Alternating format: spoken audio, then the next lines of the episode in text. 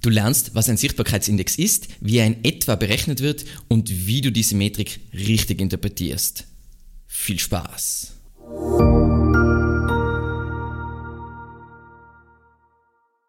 Mein Name ist Alexander Russ und SEO ist mein täglich Brot. Wir quatschen auf diesem Kanal über SEO und Content Marketing. Wenn du lernen willst, wie du nachhaltig Kunden über deine Webseite gewinnen kannst, dann abonniere jetzt gleich diesen Kanal. Dann lass uns loslegen. Zu Beginn ein kleiner Disclaimer. Wir sprechen jetzt nicht über ein bestimmtes Tool, sondern allgemein über Sichtbarkeitsindizes. Und dabei zum Start, was ist überhaupt ein Sichtbarkeitsindex? Also das Wort Sichtbarkeitsindex ähm, ist erfunden worden von Sistrix und gewissermaßen dieses Konzept ist wirklich erfunden worden von Sistrix. Mittlerweile gibt es aber sehr viele Toolanbieter, die ähnliche Werte haben und die halt anders nennen, wie zum Beispiel Search Metrics mit der SEO Visibility. Es ist jetzt nicht identisch, wie der Sichtbarkeitsindex funktioniert, aber sehr ähnlich. Und der Sichtbarkeitsindex, der spiegelt einfach wieder, wie sichtbar ähm, eine Domain in den Suchergebnissen von Google ist.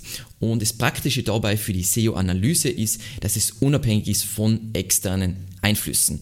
Weil ich will ja meine Kampagne bewerten von wie gut die läuft, unabhängig davon, dass es jetzt Sachen gibt wie saisonale Schwankungen oder Pandemien. Das heißt zum Beispiel kann es sein, ich habe jetzt einen Tourismusanbieter und eigentlich läuft die SEO-Kampagne extrem gut, das heißt die Sichtbarkeit geht rauf, aber aktuell aufgrund von der Pandemie haben die fast keinen Traffic und dann wäre es ja falsch, die Entscheidung zu äh, treffen auf äh, basierend auf Traffic, sondern ich will es basierend auf diese, sagen wir mal, unabhängige Metrik äh, treffen. Genau. Und was ich ganz gern mache, ist, ich unterscheide zwischen generischen und individuellen Sichtbarkeitsindizes. Und kurz zur Erklärung, generisch heißt, ähm, dieser Wert berechnet sich basierend auf alle Keywords, für die du rankst. Alle ist dabei relativ.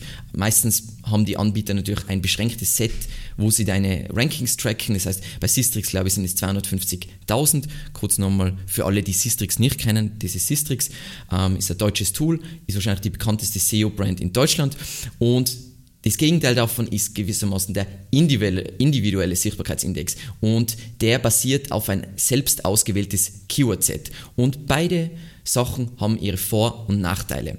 Kurz im Vor- und Nachteile zum generischen Sichtbarkeitsindex.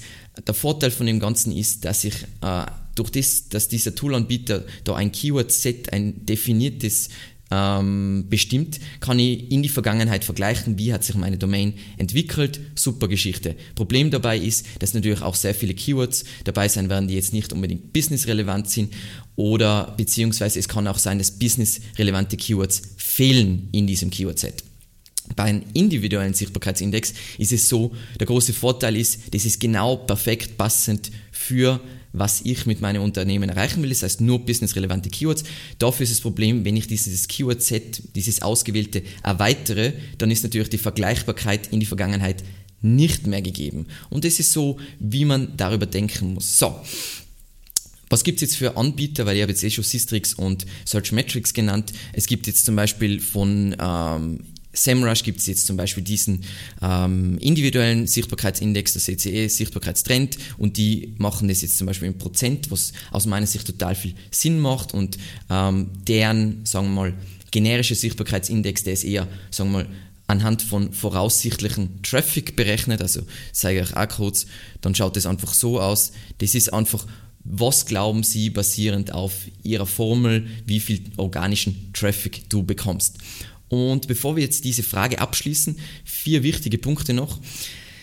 Sichtbarkeitsindizes von unterschiedlichen Tools sind nicht miteinander vergleichbar, weil sie verwenden einfach unterschiedliche Formeln und generell unterschiedliche Werte, die einen Prozent, die andere, so wie Sistrix gewissermaßen Punkte und so weiter. Dann das Ganze hat sehr wenig mit realem Traffic zu tun. Da werden wir noch konkret da reinbohren, aber es heißt nicht, mein Sichtbarkeitsindex geht runter, ich verliere an organischen Traffic und wenn er raufgeht, heißt es auch nicht automatisch, dass ich mehr Traffic habe. Dann dieser Wert, und das ist ganz, ganz wichtig, da werden wir dann noch eben bei der, beim Punkt Interpretation noch weiter reinschauen, es ist der Blick aus der Vogelperspektive. Was du aber nicht vergessen darfst, ist, dass bei SEO jedes einzelne Keyword ist ein eigener Wettkampf mit eigenen Konkurrenten. Das heißt, du kannst nicht nur von oben schauen. Natürlich bei sehr großen Projekten ist das der sinnvollste Blick, weil du kannst nicht die ganze Zeit nur im Detail schauen, aber deswegen ist es auch sinnvoller, je größer das Projekt ist. Und was auch ganz wichtig ist, die meisten Tools funktionieren auf jeden Fall so, der Sichtbarkeitsindex muss nicht zwingend auf tagesaktuellen Daten basieren, sondern zum Beispiel diese, sagen wir mal, ähnliche Metrik, Sichtbarkeitsindex in äh, Ahrefs, die basiert teilweise auf Rankings von vor einem Monat. Und das ist natürlich auch wieder wichtig bei der Interpretation von dem Ganzen. So, dann kommen wir zum Punkt, wie funktioniert so ein Sichtbarkeitsindex eigentlich? Naja, unterschiedliche Tools haben logischerweise unterschiedliche Formeln und was wir schon gesagt haben, entweder in Prozent oder in Punkte oder was auch immer, aber eingerechnet werden und das bestätigen eigentlich all diese Anbieter, die ich genannt habe. Rankings für deine Keywords, eben alle, alle dieses Keyword-Set oder eben von dir ausgewählte Keywords, dann das Suchvolumen dieser Keywords und der zu erwartende Traffic basierend auf der Position. Was das einfach bedeutet ist, basierend, wo du gerade rankst, ist natürlich die Klickrate äh, unterschiedlich und zum Beispiel Tool wie Searchmetrics sieht sich sogar noch an zu dem Keyword, wie ist da die Verteilung von der CTA. Das heißt, die sagen sogar, die haben dynamische CTA-Algorithmen, wahnsinnig cool. Für alle, die dieses Thema allgemein interessiert, gibt es von Advanced Web Ranking dieses CTA Study, wo sie das Tool entwickeln sie extrem viel weiter. Also ich zeige jetzt nur kurz, wie das funktioniert. Da siehst du einfach, wie das typischerweise ausschaut. Du kannst das nur mit SERP-Features, Branded, also tausend Einstellungsmöglichkeiten, aber du siehst ein bisschen und kriegst ein Gefühl dafür, wie wichtig es ist, dass du zum Beispiel in die Top 3 rein rankst, weil dort einfach so viel mehr Traffic zu holen ist. Und was die meisten Tools dann auch noch anbieten, du kannst filtern nach Land, logischerweise wäre ziemlich wichtig, dann nach Gerät, also Desktop oder Mobile und du kannst auch weiter reinbohren, das heißt in Sachen Ebenen, das heißt du kannst auf URL-Ebene Sichtbarkeit messen, auf Verzeichnisebene, was natürlich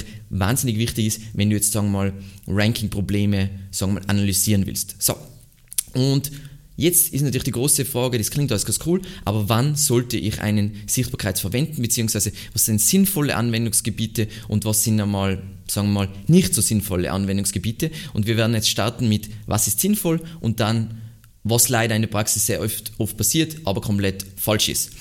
Punkt 1. Ein Sichtbarkeitsindex ist wahnsinnig praktisch, um zu erkennen, ob man von einem Google-Update oder von irgendeiner Abstrafung, also Penalty, betroffen ist. Ähm, das ist praktisch, um eben die Ersterkennung zu machen. Natürlich ist es dann nicht schon so, oh, ich weiß jetzt, was das Problem ist, sondern dann ist definitiv noch eine Final-Analyse äh, nötig. Das heißt, dann musst du noch weiter in die Verzeichnisse reinbohren oder vielleicht mit anderen Tools, wo wirklich die genauen Rankings ähm, betrachtet werden können und so weiter. Das heißt, einfach zuerst erkennen, super praktisch. Dann um Probleme, eben was ich schon angesprochen habe, mit bestimmten Verzeichnissen durch Änderungen aufzudecken. Sagen wir mal, du hast einen Ratgeberbereich und dort hast du jetzt größere Änderungen am Layout vorgenommen und plötzlich stürzt es ab, dann erkennst du das mit einem Sichtbarkeitsindex sehr schnell und sehr praktisch. Wie gesagt, ähm, da gibt's ein detailreiches Video von mir, wo ich rede über eben was, wenn, wenn man jetzt Google Traffic oder Sichtbarkeit oder Rankings verliert, wie man es analysiert und was dann gewissermaßen die nächsten Schritte sein, um zu determinieren, wo das Potenzial bzw. was wieder gefixt werden muss. Dann Sichtbarkeitsindex, vor allem der generische, ist unvorstellbar genial, um langfristige Trends zu erkennen. Das heißt, wenn du langfristig dich mit deinen Wettbewerbern vergleichen willst, wie der Growth ist und so weiter, mega genial das beste, die beste Metrik für das, weil es einfach so unabhängig ist von allen anderen Einflussfaktoren. Und als letzter Punkt, wo ich es ganz praktisch finde, ist, um den Verlauf von einem Relaunch ähm, zu bewerten, weil du hast wieder diese anderen Einflüsse fallen weg und du siehst wirklich, zum Beispiel du machst eine Domain-Umstellung, kannst du voll die schönen Vergleiche machen, haben sicher, habt ihr sicher schon gesehen von, von deutschen SEOs, die das mit Sistrix verglichen haben, mega genial, super Einsatzgebiet. Und jetzt kommen wir zu den leider sehr verbreiteten Anwendungsbereichen, die meiner Meinung nach katastrophal sind. Als erstes Leute, die den Sichtbarkeitsindex als zentrale SEO-KPI verwenden. Ist natürlich ein vollständiger, kompletter Fail ist, Fail, weil es nichts mit Traffic zu tun hat und es hat auch nicht, nichts mit Conversions zu tun, es hat nichts mit dem Gewinn, den du mit dieser Seite generierst, zu tun. Ähm, es ist dabei viel sinnvoller, sich ein paar KPIs zu definieren, wie, keine Ahnung, organischer Traffic, organischer Gewinn und solche Metriken, das ist sinnvoll. Man misst eine Kampagne nicht am Sichtbarkeitsindex. Und da kommen wir zum zweiten Punkt, als Endziel, äh, Endziel deiner SEO-Kampagne. Also wir kriegen manchmal Anfragen, hey, wir wollen unseren Sistrix-Wert um vier Punkte steigern.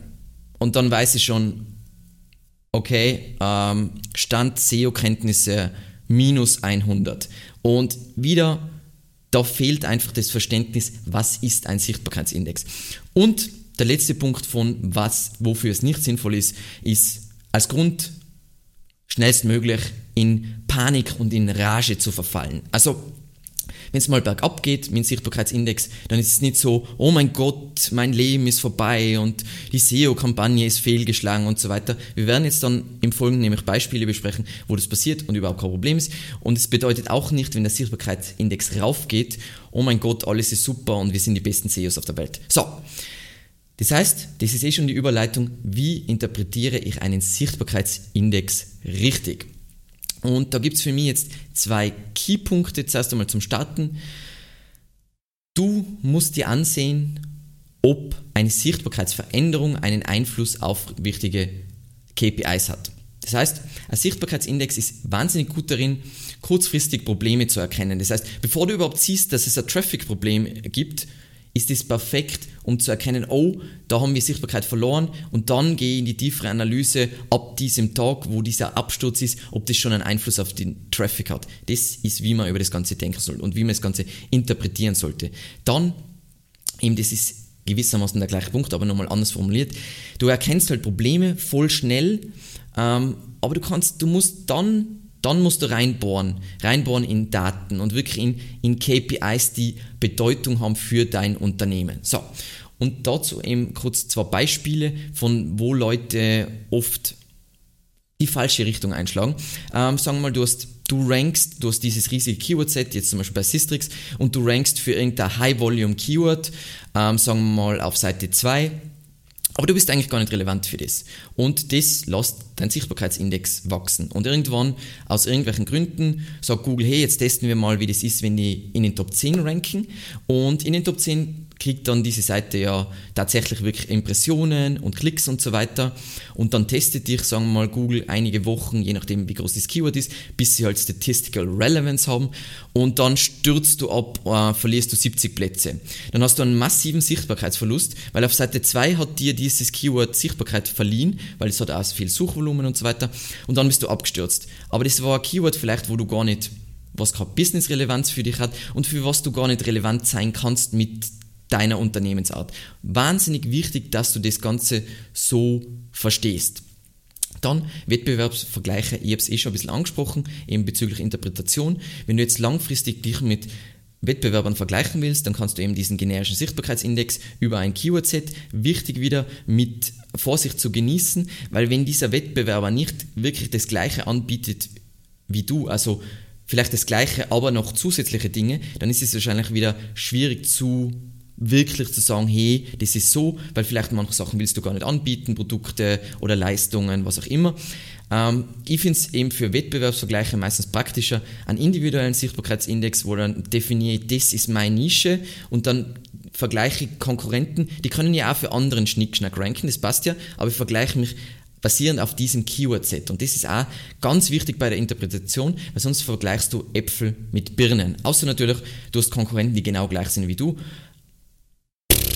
ist, glaube ich, meiner Meinung nach nicht, außer bei, bei wirklich auf Konzernlevel ist es meistens, passiert es eher selten. Dann, ähm, generell sind Sichtbarkeitsindizes leider weniger sinnvoll, wenn du jetzt in einer kleineren Nische bist und generell wenig Volume hast. Das heißt, es geht eher um Longtail-Keywords und sagen wir mal, du hast was, wo es nicht so viel Volumen gibt, aber dafür ist die Transaktion extrem groß. Das heißt, irgendeine kleine Nische, wo es halt so läuft, dann ist der Sichtbarkeitsindex nicht eine, gute Metrik, um irgendwas zu messen. Und auch bei Local ist es prinzipiell nicht ideal, wobei solche Tools wie zum Beispiel Search Metrics haben eigene Lösungen für ein Local, uh, Local SEO Visibility, was natürlich super praktisch ist, aber da ist wieder wichtig, ähm, dass in einen Sichtbarkeitsindex nicht das, das Google Snack Pack zum Beispiel ähm, mit einfließt, das heißt diese Box, diese Maps Box, genau.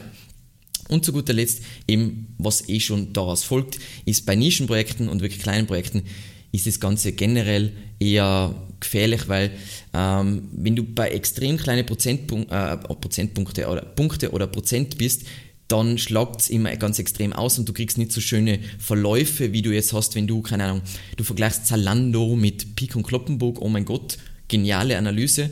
Das hast du die, auf diesem Level leider nicht. Das heißt, zum Abschluss kurz, ein Sichtbarkeitsindex ist ein Analyse-Tool.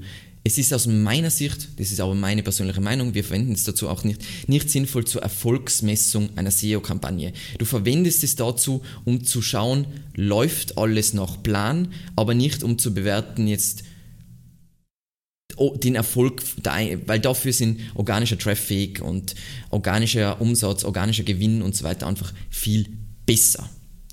Und damit sind wir am Ende der Folge angelangt. Vielen lieben Dank fürs Zusehen und bis zum nächsten Mal.